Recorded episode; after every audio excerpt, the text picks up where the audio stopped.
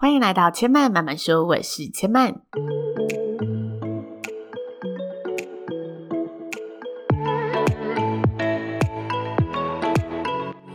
目前频道在 Apple Podcast、Spotify、KKBox 以及 Google Podcast 都听得到。喜欢的朋友，欢迎帮千嫚订阅并留言评论，让更多人可以认识千嫚慢慢说喽。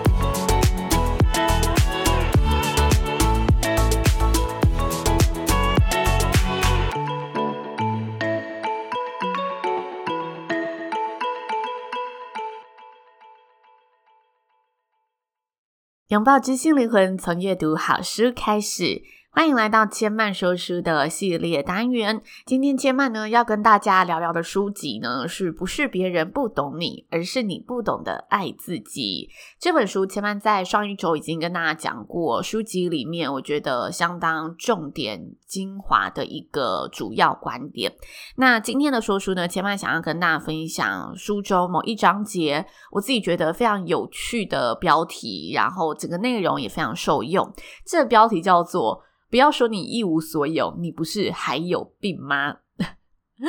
听完这个标题，大家有没有觉得很幽默、很令人莞尔一笑的感觉？这跟大家分享，他常把世界上的人呢分为两种人，一种就是知道自己有病的人，另外一种就是不知道自己有病的人。那这两种的差别在哪里呢？那就是拥有一个自我认知以及自我反省的能力，并且会透过自己的努力来改变现况，实现想要的结果。因此，这里的知道自己有病，并不是那么的贬义的意思，而是知道你有哪些问题存在。那知道自己有病的人，他是属于责任者的范围。他们勇敢的去正视自己的问题，有改正和想要让自己更好的一个意愿。那他们会问自己：诶，今天发生了这个状况，哪部分是属于我的责任？然后去意识到自己有问题的地方，有错误的地方，进而去改正，进而去调整。这是知道自己有病的人。那不知道自己有病的人，他属于呢人生中的受害者。他们觉得问题从来不出在自己身上。如果生活出现了困难，通常就是大环境的错，或是时代的错。就像是和别人吵架处不好，永远都是对方对不起自己，自己绝对不会有错，都是对方的不是。所以呢，他们属于自己生命里的一个永远的受害者角色。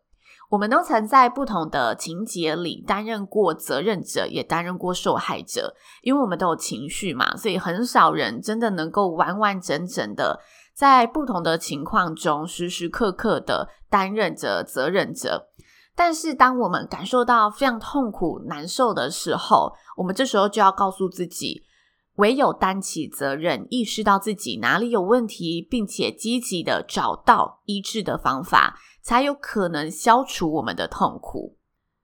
那在生活里呢，通常让我们感到痛苦的面向可以分为三类关系。通常我们都是在这三类关系中，发现自己某一部分的关卡过不去了。这三种关系分别是内在自我的关系、和他人的关系，以及我们和环境的关系。这三类的关系呢，只要它出问题，通常都是两者间互动所产生的问题，不会只有一方面有错。像是当我们和内在自我关系处不好的时候，我们就会想把问题归咎在一定是自己不够好，对自我内在产生一个否定的情绪，出现一种过度自责、自卑、压抑或者焦虑、悔恨的想法，不懂得如何去肯定自己，去舒缓自己，没有办法产生一个好的自我，会处于一个时常玻璃心碎满地的情境。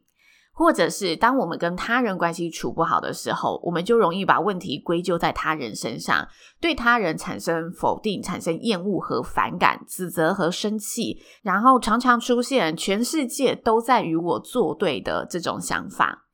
或者是我们把矛头指向身处的环境，像是呢，有些人找了很久的工作，但怎么找都找不到，他就会觉得，嗯，我找不到工作，完全不是我能力的问题，就是这个世代不够好，整体大环境萧条。要是我可以出生在一个经济大爆发的年代，那我一定会找到工作。所以他就开始自怨自艾，自己就是生不逢时，有志不得生的一个感触。当我们在这三类关系当中出现这种一味指责自己或指责他人、指责环境的情境时，我们就很难真的意识到自己在这个情境还可以做什么。我们很难去改变现状。那这时候呢，一定也会有人说，自责其实也是一种反省的能力嘛，找出他人的问题，理性的分析环境的不同。也是一个看清问题、解决问题的第一步啊，所以你怎么可以说指责这件事情就完全的错了呢？为什么我们说出问题会被归类为我就是生命里的受害者呢？其实受害者和责任者他最大的差别不是在于指出问题，而是你懂得指出问题之后，如何在这反省的过程当中尝试改变或者避免这些问题。也就是说，无论我们找出的原因是因为自己能力不足，是因为别人心态不正，还是因为环境真的就是这样，但我们愿意进一步的去探讨可以改变或者避免它发生的方法，而不是停在我找到问题了，然后我就把问题归咎在他人，将找到问题包装成我们逃避的借口。那什么是逃避的借口呢？我跟大家分享一个我自己的实例好了。我自己在主持工作中啊，或多或少一定会遇到现场的一些突发状况。那在好多年前，就是我刚出社会接一个主持案子的时候，我因为一个突发状况呢，自责了非常的久。然后我也觉得这个问题不出在我身上，但是我又觉得我表现得没有很好，所以我一方面很自责，一方面又觉得都是因为主办单位害我变成就是那么不专业的一个样子，我找不到一个出口，然后我心里又诞生了一种很阴影的想法，就是我有点恐惧，我突然有点灰心的觉得，啊，反正没有人会懂，就是如果遇到这个状况，我也只能背这个锅的感觉。那那一次的状况是什么呢？嗯、我们在一些活动上会邀请长官上台跟我们一起完成活动的焦点仪式。那假设那一次的仪式是要邀请五位长官上台好了，我们彩排时都会先知道哪位长官要站在哪里，然后知道我们要邀请的名单是谁。但是呢，往往在活动现场，有时候长官他当天的行程会有变动，所以会出现临时不能来、仪式换名单的一些状况。这其实是很常见的事，就是很基本的一件事情。但是换了名单之后呢，他们把一个相对应的位置、仪式位置也做了调整。主办单位的窗口呢，就一时忙，也没有通知到我这个讯息。那因为我也是初来乍到的，只服务他们那一次，我也不认识他们里面那一些高官的脸长什么样子，所以我就照着他们提供我的讯息去做现场的一个掌控嘛。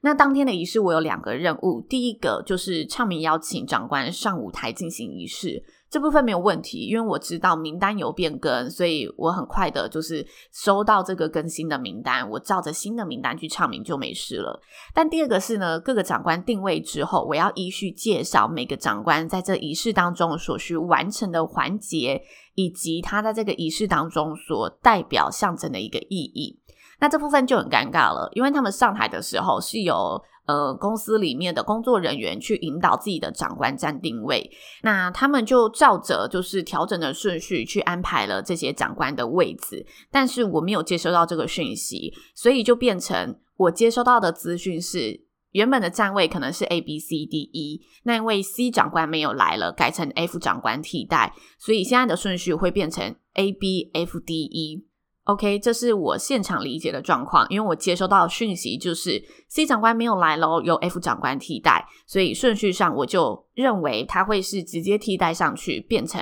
A B F D E。但实际现场的状况呢，他们做了顺序的调整嘛，变成 A B 长官的位置不变，那 C 长官没有来，由 D 和 E 长官往前一格。F 长官呢是直接替补到最后一个位置，所以当我介绍到第三位长官的时候，长官就在舞台跟我讲说：“我不是 F 长官，我是 D 长官。”然后 F 长官呢就在他的位置上呢非常镇定，是出一个礼貌又不失尴尬的微笑。舞台下的窗口呢就拼命用嘴型跟我讲说：“他不是 F 长官，后面的位置换了换了，全部往前一格。”